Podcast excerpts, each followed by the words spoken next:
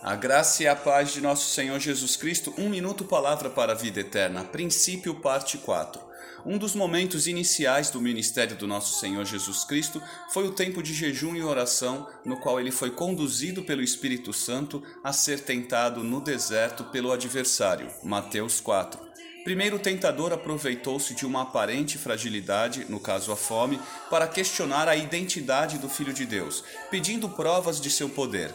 Então citou as Escrituras, distorcendo-as, e depois barganhou, tentando tomar para si aquilo que só pode ser dado a Deus: a adoração.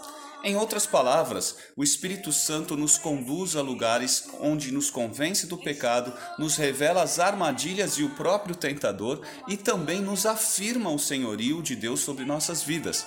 Jejum, oração, meditação nas Escrituras nos traz relacionamento com o Espírito Santo. Que maravilha! Efésios 6, 10, 17 e 18. Finalmente, fortaleçam-se no Senhor e no seu forte poder.